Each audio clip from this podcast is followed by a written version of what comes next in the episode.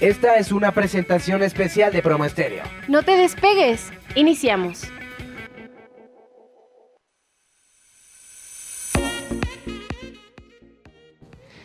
Hola, ¿qué tal amigos? Buenos días. Feliz martes. Aquí muy contenta y nuevamente en su programa Tejiendo Vidas. Gracias por la aceptación, por sus comentarios, por sus correos, por sus sugerencias. Estamos muy atentos de todos ellos y dando seguimiento. Em, somos la maestra Araceli Nogueda y la maestra Lorena Ramos, ya saben, las titulares de este programa. Y el día de hoy tenemos tema muy interesante. Ya se vienen todas estas fechas en las que empezamos a hablar sobre temas de violencia. Violencia doméstica, hemos hablado de violencia durante todo el año, pero en especial saben que el 25 de noviembre tenemos alguna conmemoración ahí este, bastante mm, complicada, ríspida el, el tema, eh, sobre temas de violencia, violencia de género, violencia hacia las mujeres, y pues no nos queda más que seguir trabajando duro en este tema. Eh, el tema de hoy, eh, teníamos una invitada a la cual se le complicó llegar por algún tema de logística, pero va a estar en redes sociales porque nos va a estar platicando sobre lo que es la democracia cómo vamos a vivir la democracia eh, y la violencia familiar. O sea, cómo la democracia, desde la democratización familiar, podemos hablar de que los índices de violencia doméstica van a la baja. Qué interesante, es un tema que íbamos a tratar con ella. Esperemos que se pueda conectar y estarla leyendo a ella en redes, porque Está muy interesante la propuesta que ya trae, sin embargo nosotros aquí ya también tenemos información y cifras para irles platicando por qué la preocupación, por qué la ocupación, como cada programa lo hemos venido haciendo. Mire, datos del INEGI Fíjense, vamos a hablar de los datos que tenemos actualmente del INEGI en cuanto a feminicidios en México. En 2021 hubo 495 casos en el primer semestre, simplemente en el Estado de México se encabezó esta lista con 66 casos, seguido por Jalisco con 43, Veracruz con 39, la Ciudad de México con 31 y Chiapas con 20 casos. Bueno, nosotras como funcionarias públicas que fuimos mucho tiempo, pues tendríamos ahí una alerta, ¿no? Y a nivel federal las políticas públicas eh, de todo tipo, ¿no? Preventivas, asistenciales e inmediatas tienen que estar toda vez que ya tenemos los focos localizados en estos estados. Así que estos datos eh, que valen oro para la política pública y para las acciones inmediatas que deben de prevalecer en estos estados, ¿no? Saber cuál es la razón, encontrar por supuesto la causa origen para las políticas de origen, pero también las políticas actuales que tienen que prevalecer en estos momentos. Eh, siguiendo con estos datos recientes, en lo que va al 2021 fueron reportadas 115 denuncias de violencia por día contra la mujer, de 7.634 denuncias de violencia hacia la mujer, 6.344 corresponden al delito de violencia familiar o doméstica. 351 a violación, 342 a abuso sexual, 282 a violación de infante, niño, niña o adolescente y 315 otros delitos inmersos en la ley. Imagínense todos estos datos, por ejemplo, los primeros que les comenté fueron del INEGI y estos últimos fueron publicados en el periódico La Son, justo también ahora en 2021. Seguimos con datos alarmantes en cuanto a de violencia. Ya el año pasado comentábamos que el tema de violencia doméstica se agudizó demasiado en el momento en el que empezamos con la pandemia el encierro y pues el hacinamiento en muchos de los casos que tuvo que darse con familias que tuvieron que eh, vivir la pandemia. Eh, los trabajos de oficina, los temas eh, de casa en un solo inmueble, varias personas y se agudizaron muchísimo todos estos temas. Ahora están saliendo ya a la luz más datos, más información que nos lleva a, poner en, en el foco rojo estas políticas inmediatas. Pero más allá de nosotros como servidores públicos tener el dato de cómo podemos intervenir de manera inmediata, hay que hacer varias acciones. Obviamente las acciones este, que deben de, mm, interponerse en estos momentos para la atención de las personas que ya lo están padeciendo, pero además todas esas políticas preventivas. Y justo este programa de la democratización familiar va justo justo a eso. Y hablar de democracia, justo para eso habíamos invitado a, la especialista en temas de democracia. Hablar del tema de democracia en general, pero ¿cómo podríamos aplicar el tema de, la democratización familiar dentro de la familia? ¿No? Eh, hay propuestas y obligaciones derivadas de las convenciones internacionales, hay convenios y tratados internacionales eh, de los cuales México es parte entre ellos el de Belém do Pará, el de la CEDAW. Y fíjense que a veces no lo sabemos, pero hay instituciones internacionales, para hacerles más práctica esta información, que vienen a evaluarnos, porque México como Estado parte se compromete a bajar acciones de todo tipo, legislativas, en políticas públicas, en todo tipo, de, permear todas estas acciones a través de los gobiernos y de las agendas federales, estatales, municipales. Y estas instituciones vienen a evaluarnos para saber cuáles son los avances que vamos teniendo. Obviamente hacen observaciones muy precisas con respecto a la falta de avances que existen. Y este tipo de, marco jurídico es el que nos da mucha luz en todos estos temas y por supuesto el órgano rector de todas estas políticas es el Instituto Nacional de las Mujeres, quien a través del gobierno federal va permeando todas estas acciones y la transversalización de la perspectiva de género en todo el gobierno federal. Entonces, este marco, estos marcos jurídicos son los que nos proponen cómo eliminar todas las formas de discriminación y violencia hacia las mujeres. Ustedes también saben que existen leyes ya federales para erradicar todas las formas de violencia hacia la mujer.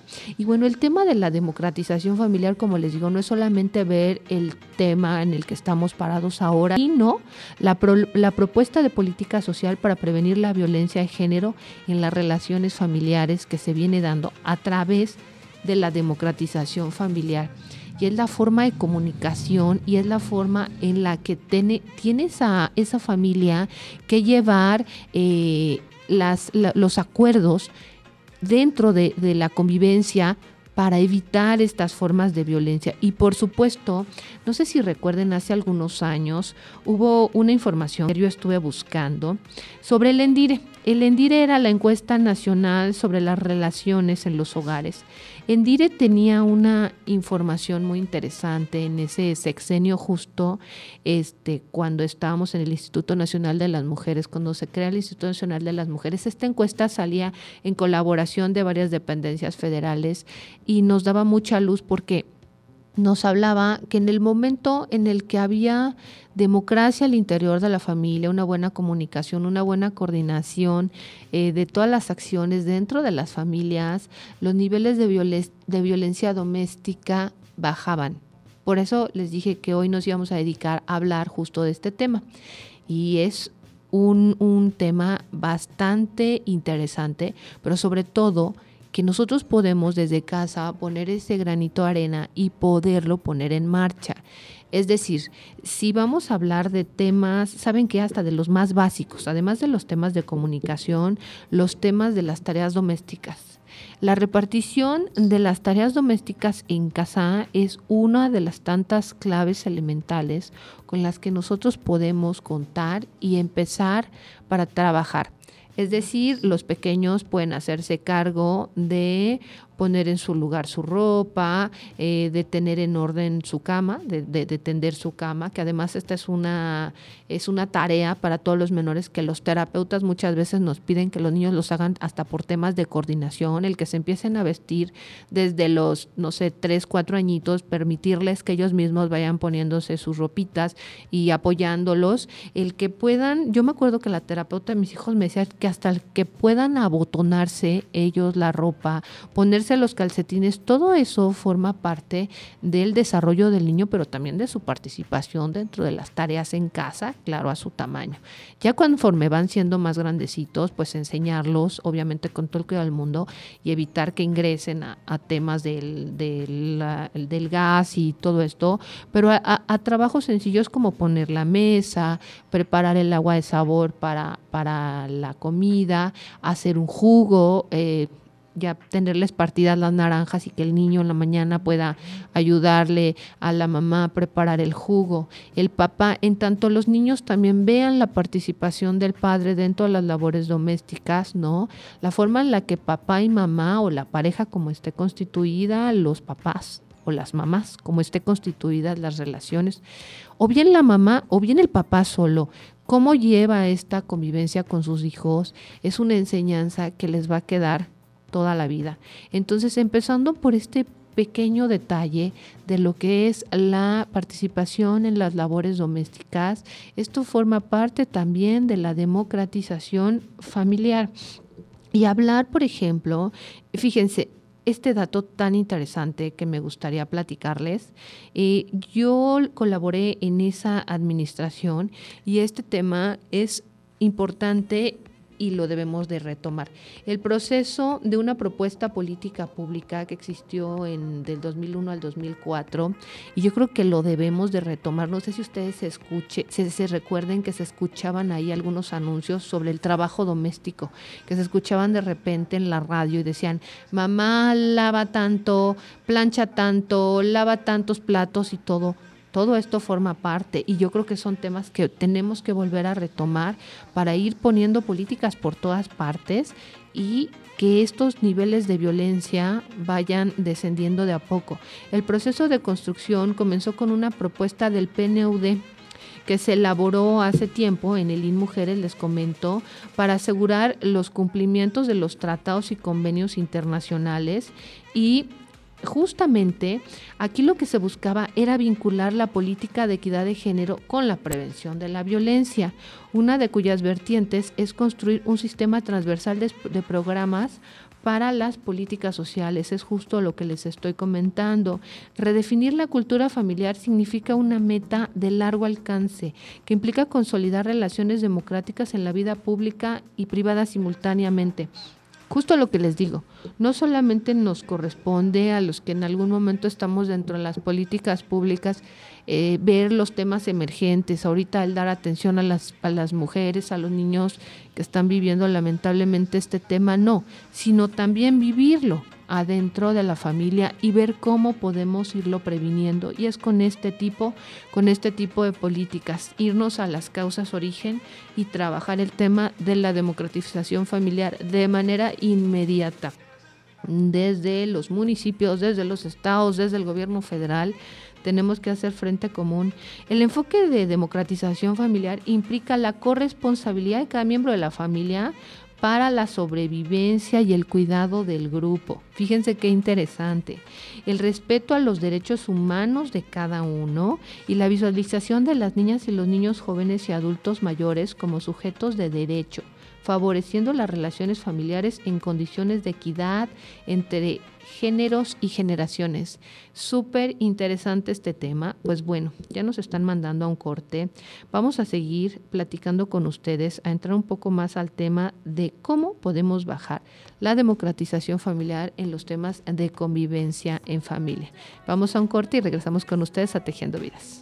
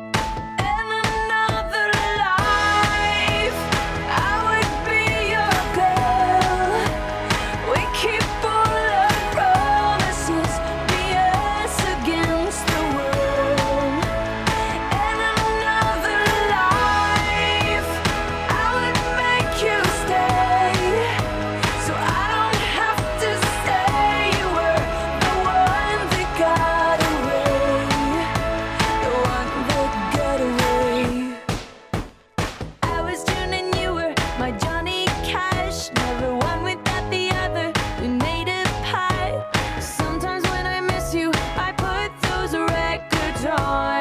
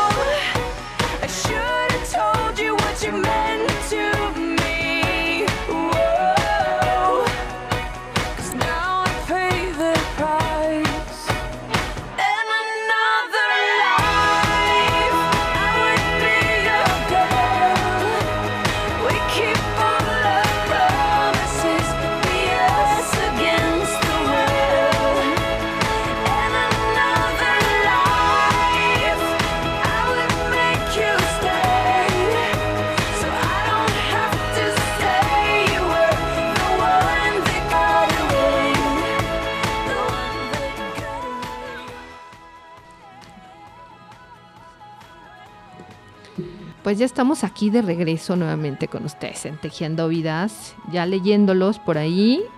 Querida prima Nayeli, así debe ser, nos, nos comenta Nayeli. Efectivamente, así debe ser la participación.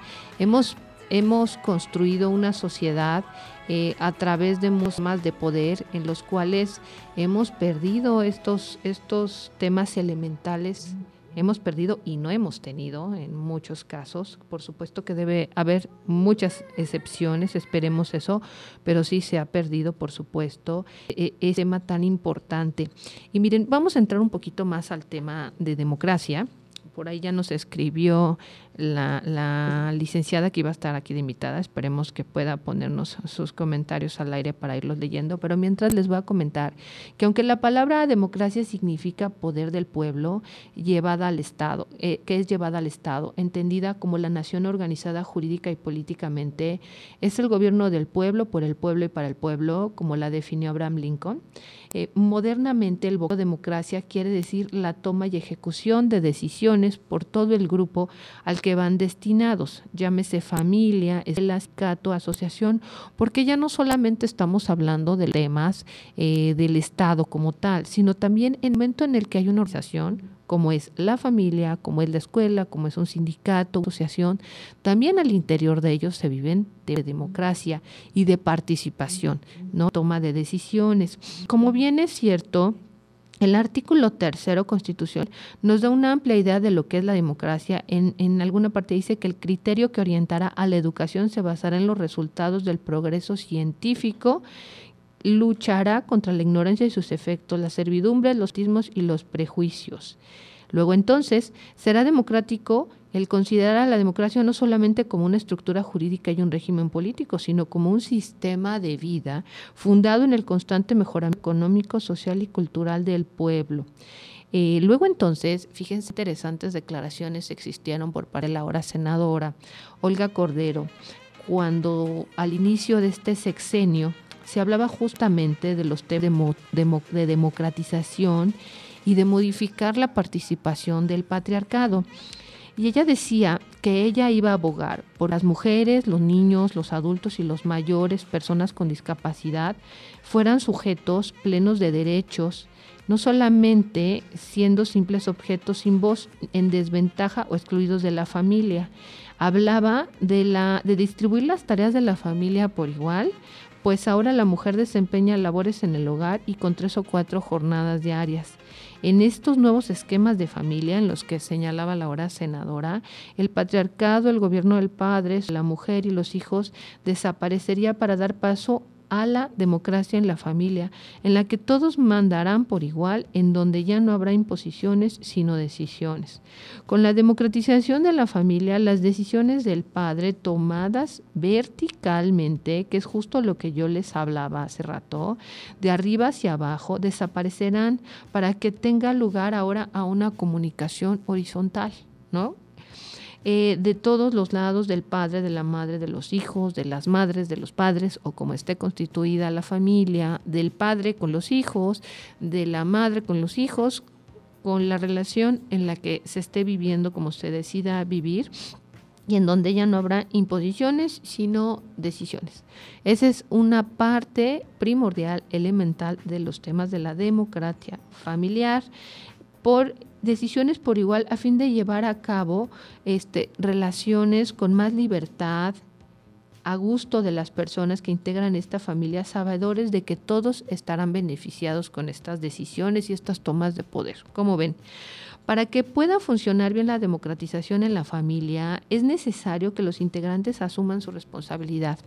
Hace rato les comentaba, responsabilidades en casa tienen que ser divididas y cada uno de los integrantes deben tomarlas con seriedad y llevarlas a cabo, porque eso sí son compromisos, cada uno a su tamaño, como les comentaba, desde los más pequeñitos hasta el más grande debe tomar en serio sus responsabilidades, porque todos van a obtener un beneficio de llevar a cabo estas responsabilidades y tener este por este esta repartición de, de, responsabilidades, sino cada uno va a tener sus obligaciones por cumplir, porque la democracia además sirve bien en la casa, entonces también será útil para el Estado. Siempre lo hemos dicho la familia es la célula principal y primordial y en tanto la familia esté funcionando como una maquinita, esté funcionando bien, esto se va a ver reflejado dentro de la convivencia de la sociedad. Por supuesto que cuando vemos estos problemas en, en la sociedad estamos viendo una descomposición desde las familias, no en todas, pero sí en muchas. Hay una descomposición al interior de la familia misma que se ve reflejada en la convivencia en la sociedad, pues la familia es la célula de la sociedad. Eso ya lo hemos platicado varias veces. Efectivamente, la familia es la célula de la sociedad y necesitamos, necesitamos recomponerla, echarle ojo y trabajar arduamente para que la comunicación al interior de la familia, la forma en la que estamos llevando esta convivencia, se vea favorecida con este tipo de políticas que nos pueden ayudar en mucho con la convivencia, una convivencia transversal. Y fíjense que aquí tenemos otro documento muy interesante. Yo había encontrado esta, esta información el día de ayer, pero también tenemos una guía muy interesante justo para la, con, la conciliación de la vida laboral y familiar y lemas de democracia. Hay mucha información al respecto que ustedes pueden encontrar en, instituciones como INEGI. INEGI es una institución muy seria donde pueden encontrar encuestas y resultados muy interesantes. La verdad es que a mí me encanta el trabajo que hace que hace INEGI. Si ustedes entran también a la página del Instituto Nacional de las Mujeres o del su instituto estatal, seguramente podrán encontrar información muy interesante con respecto a lo que se está haciendo en temas de desgracia al interior de la familia. Eh, para ello, nosotros tenemos que tener algo en cuenta. Además de la comunicación que ya hablamos, una comunicación diferente ahora en la familia, la repartición de las funciones y de cada uno sus responsabilidades, vamos a ir tocando cada uno de estos puntos. Tenemos que encontrar un equilibrio en las diferentes facetas de la vida de cada, de cada uno de ellos, pero además hacer un análisis al interior de las familias y ver si no es que mamá o papá o, o, quien esté siendo cabeza de familia está llevando una carga excesiva para ver de qué manera podemos hacer repartición, al menos al interior de la casa. Sabemos que los temas de responsabilidad económica, pues evidentemente recaen sobre las cabezas de familia, pero hablamos de los temas de participación dentro de las labores de casa, con lo que podemos ayudar a papá, a mamá, a las personas que esa familia hacer menos esta carga, ¿no? Ahí tenemos que hacer un, un, un trabajo de conciencia con los niños para, para poderlos hacer em, presentes dentro de estas actividades. Y fíjense también, para las personas que, que son ejecutivos, que son eh, jefes en, las oficinas que puedan tener esta conciencia y que puedan saber cómo es que se está trabajando dentro de los temas de responsabilidad social, pueden también concientizar a su personal, a las, a las personas que están colaborando con ellos, de qué manera están viviendo la democracia al interior de la familia. Esto se trata de acciones, como les decía, si es una responsabilidad del Estado. El tema de la violencia doméstica, muchas veces se los he comentado, es un tema no solamente como muchos pensábamos de la vida privada, es un asunto, es un asunto de salud pública que ya cualquiera de nosotros que esté enterado sobre estos temas tiene la, la, obligación de dar aviso, de buscar, buscar cómo colaborar en estos temas, este, solicitar el apoyo, ya saben, hay líneas de, de apoyo en temas de violencia, pero más allá de eso, también somos corresponsables. Cuando estamos en alguna empresa o tenemos gente a nuestro cargo también de concientizar este tipo de temas, tener campañas al interior de las mismas empresas, del gobierno, por supuesto, del sector público, del sector privado, sobre cómo se están viviendo las comunicaciones, la participación, y son temas, por supuesto, de corresponsabilidad, ¿no?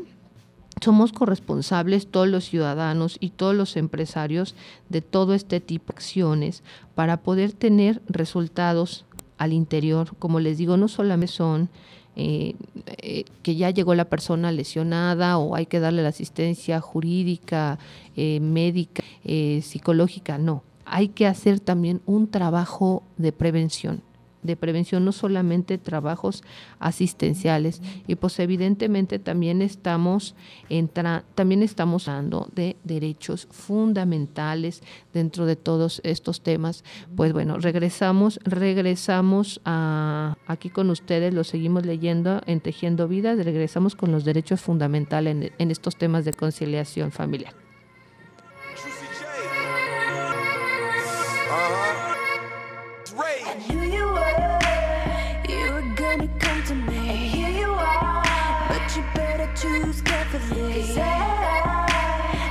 Capable of anything, of anything, and everything. Make me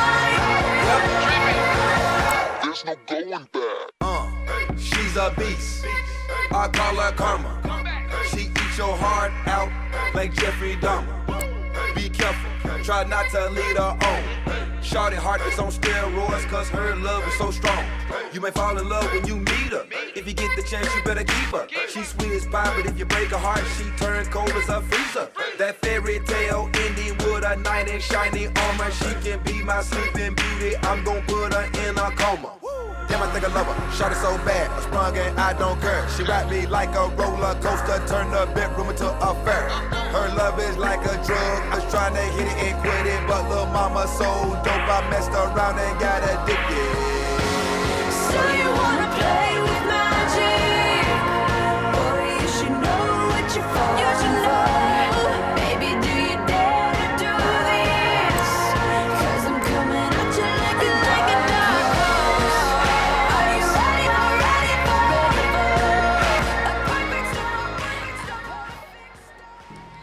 Pues ya estamos ustedes de regreso. Marquito hizo la selección de música buenísima. Muchas gracias, Marquito.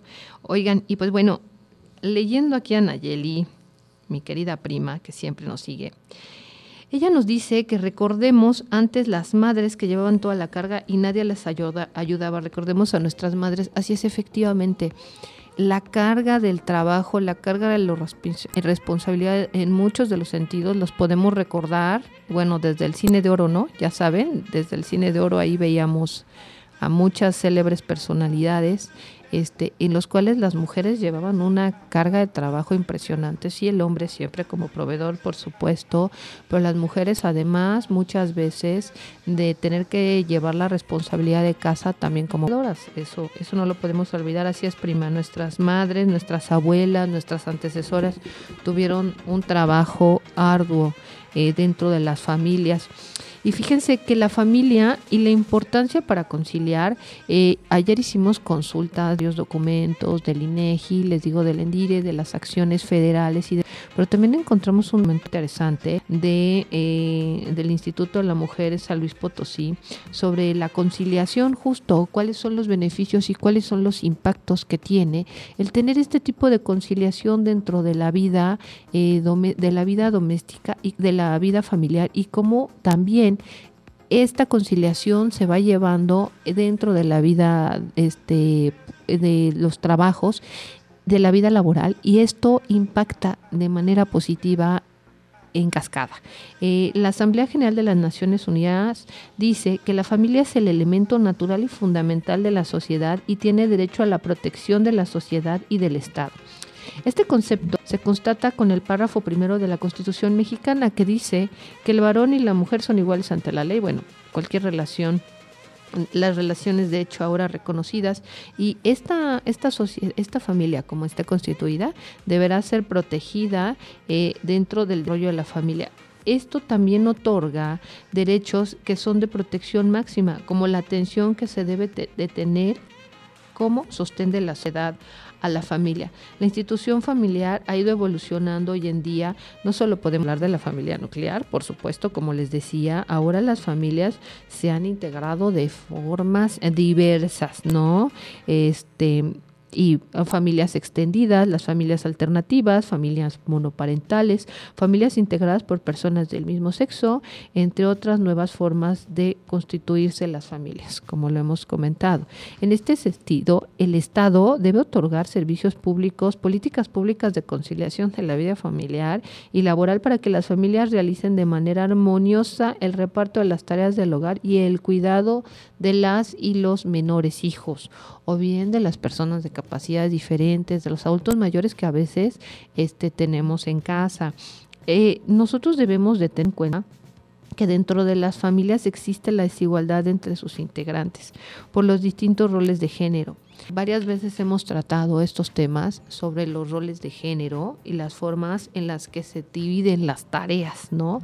De acuerdo a los sexos cuando hay una forma de participar de manera más demo- democrática. La división sexual del trabajo, por lo que se busca la igualdad de derechos de maternidad y paternidad.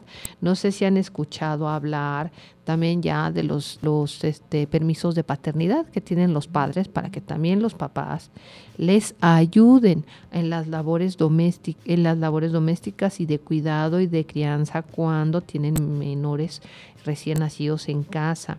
Miren, el artículo 170 de la Ley Federal del Trabajo nos señala que las madres trabajadoras tendrán los siguientes derechos disfrutarán de un descanso de seis semanas anteriores y seis posteriores al parto. Solicitud expresa de la trabajadora, previa autorización escrita del médico de la institución de seguridad social que les corresponde en caso o del servicio de salud que otorga el patrón. Dando en cuenta la opinión del patrón y la naturaleza del trabajo que se se podrá transferir hasta cuatro de las seis semanas de descanso previas al parto del mismo. Y no obstante, también el 132 nos señala que son obligaciones del patrón otorgar el permiso de paternidad de cinco días laborales con goce de sueldo a los hombres trabajadores. Entonces, estamos teniendo ahí una flexibilidad también para que los papás colaboren en las labores de cuidado, crianza, apoyo con las mamás, con las nuevas mamás cuando tienen pequeñitos en casa recién nacidos.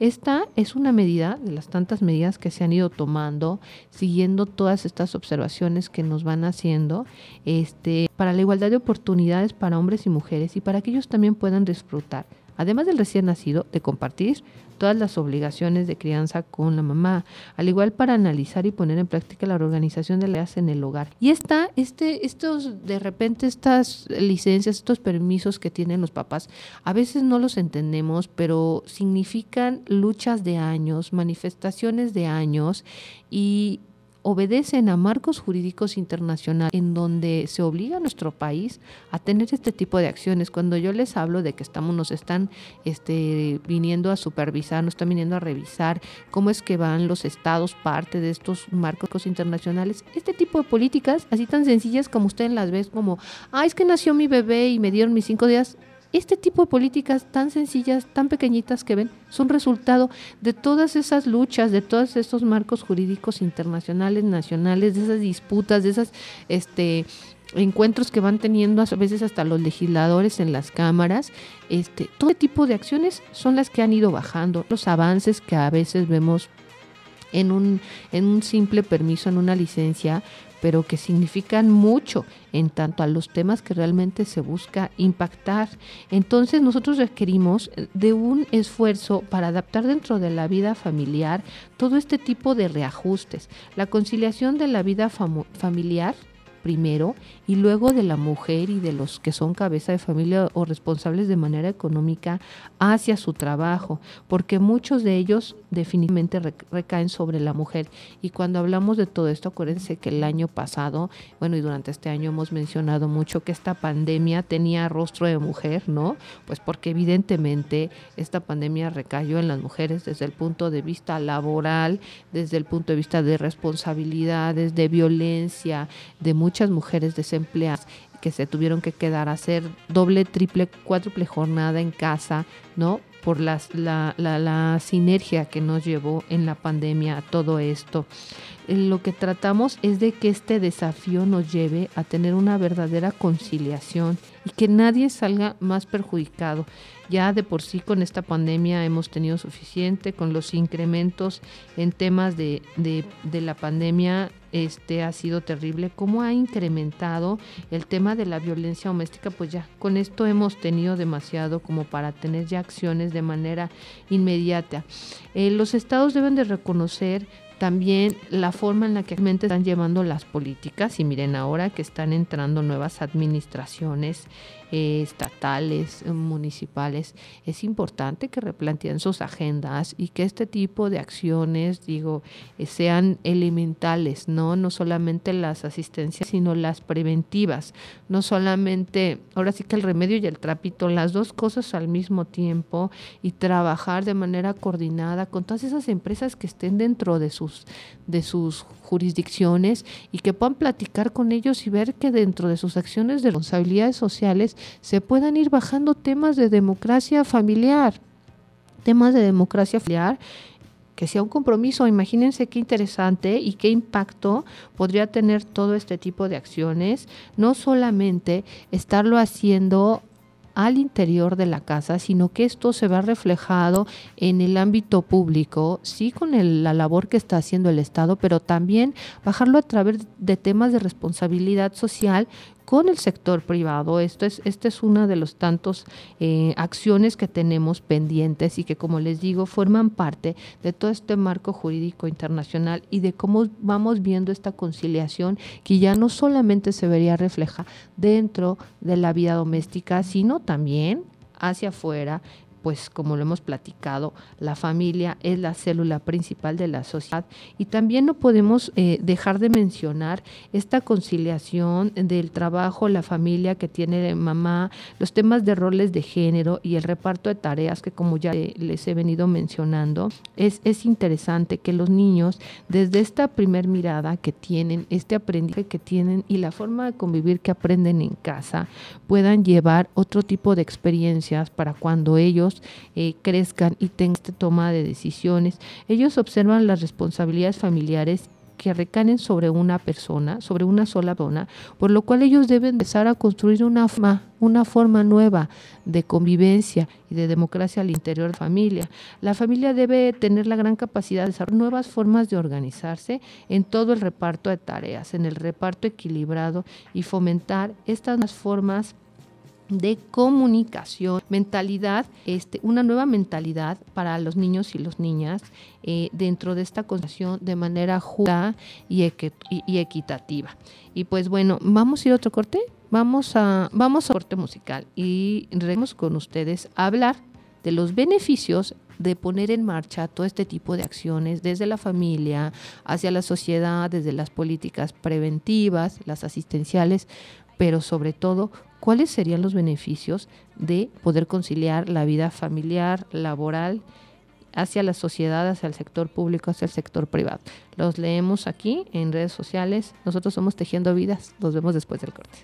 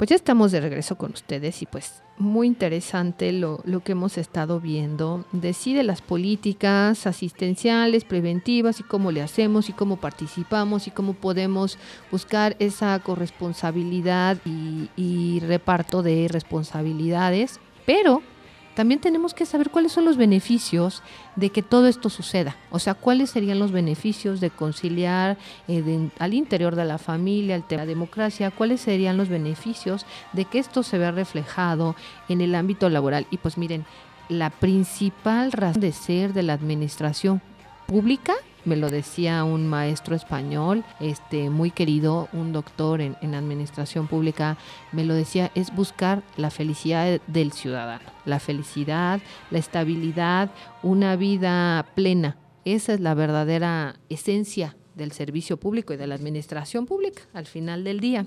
¿no? Entonces, para encontrar esta calidad de vida que nosotros estamos buscando, pues hay que hacer análisis muy serios en realidad de todos los temas de políticas públicas que a veces hablamos y a veces ni siquiera sabemos mente toda la ciencia que trae atrás una política pública, pero todos los efectos para que nosotros podamos tener en cuenta qué es lo que pasa cuando nosotros tenemos esta, estas políticas es que de manera positiva vamos a impactar la satisfacción laboral y familiar de las personas y todo esto se va a ver reflejado en más productividad.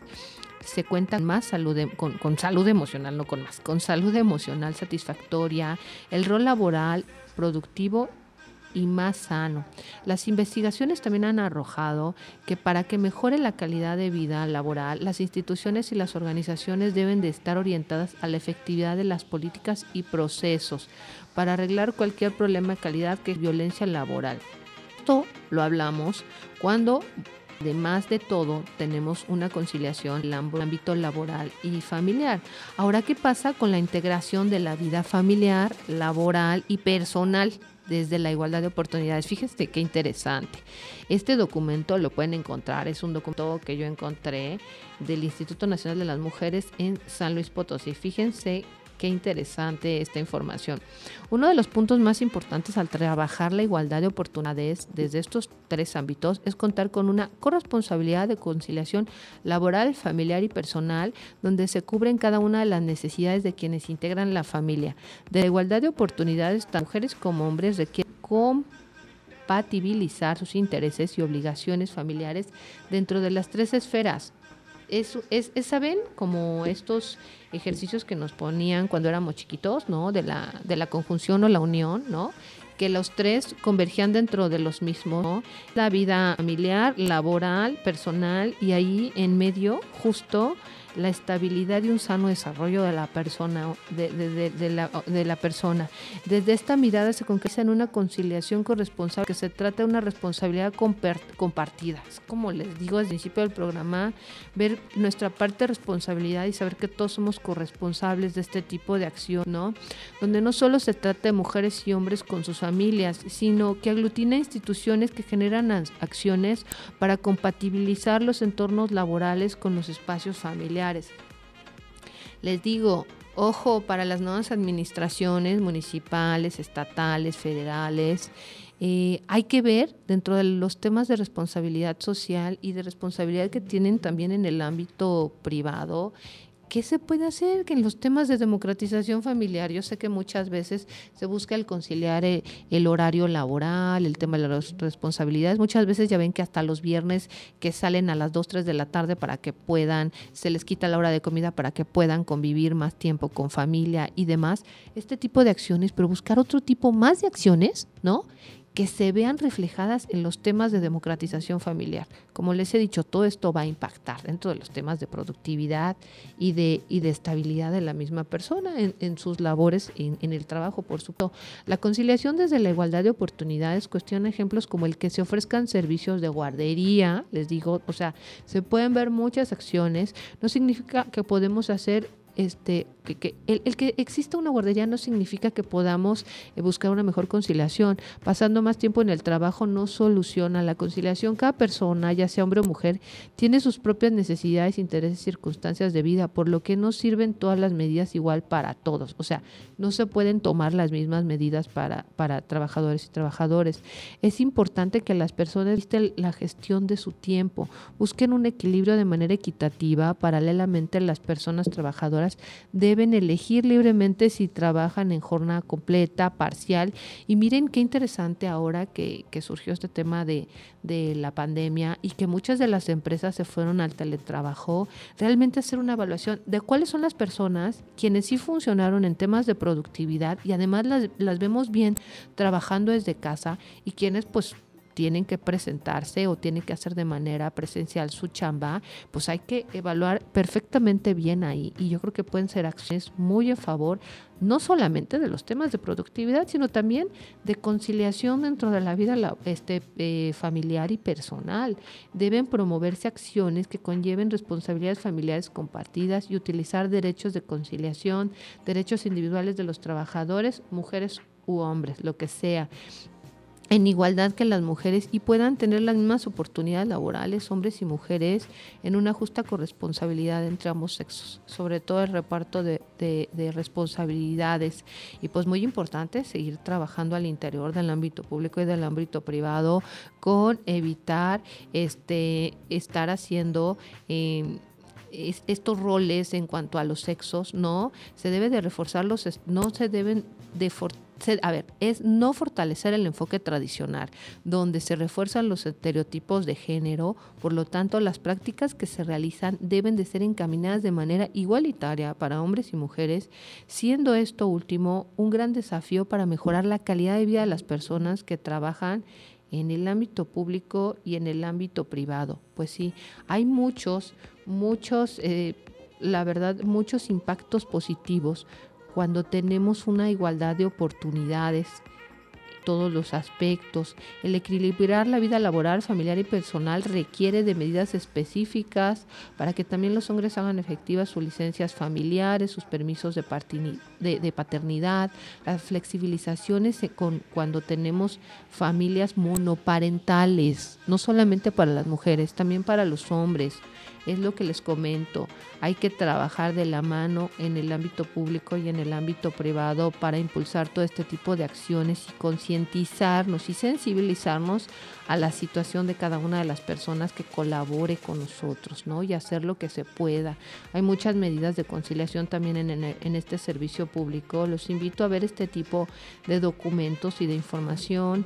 Les digo, hay muchas dependencias que han dado información muy interesante, entre ellas el INEGI, Institutos Nacionales y Estatales de las Mujeres. Y pues bueno, aquí te habla de muchas políticas ya precisas que se deben de tener para impulsar estos temas de igualdad. Hay muchas acciones que hacer que van a mano, por supuesto, con temas de certificación de normas de igualdad laboral. Pero pues bueno, yo los dejo con toda esta información cuando quieran preguntarnos de dónde obtenemos toda esta información, de las páginas estatales, de los institutos de la mujer, les podemos compartir los documentos muy interesantes. Y pues bueno, quedamos a sus órdenes aquí en Tejiendo Vidas. La próxima semana tenemos un super invitado eh, para hablar del impacto de la violencia en las mujeres, pero desde el punto de vista psicológico. Y los dejamos hasta aquí con esta información. Nosotros somos Tejiendo Vidas, estamos pendientes de ustedes en, en Malorama Consultoría de Capacitación en nuestras redes sociales. Los dejamos y nos vemos la próxima semana en punto a las 10 de la mañana aquí por Promo Estéreo. Espéranos la próxima semana.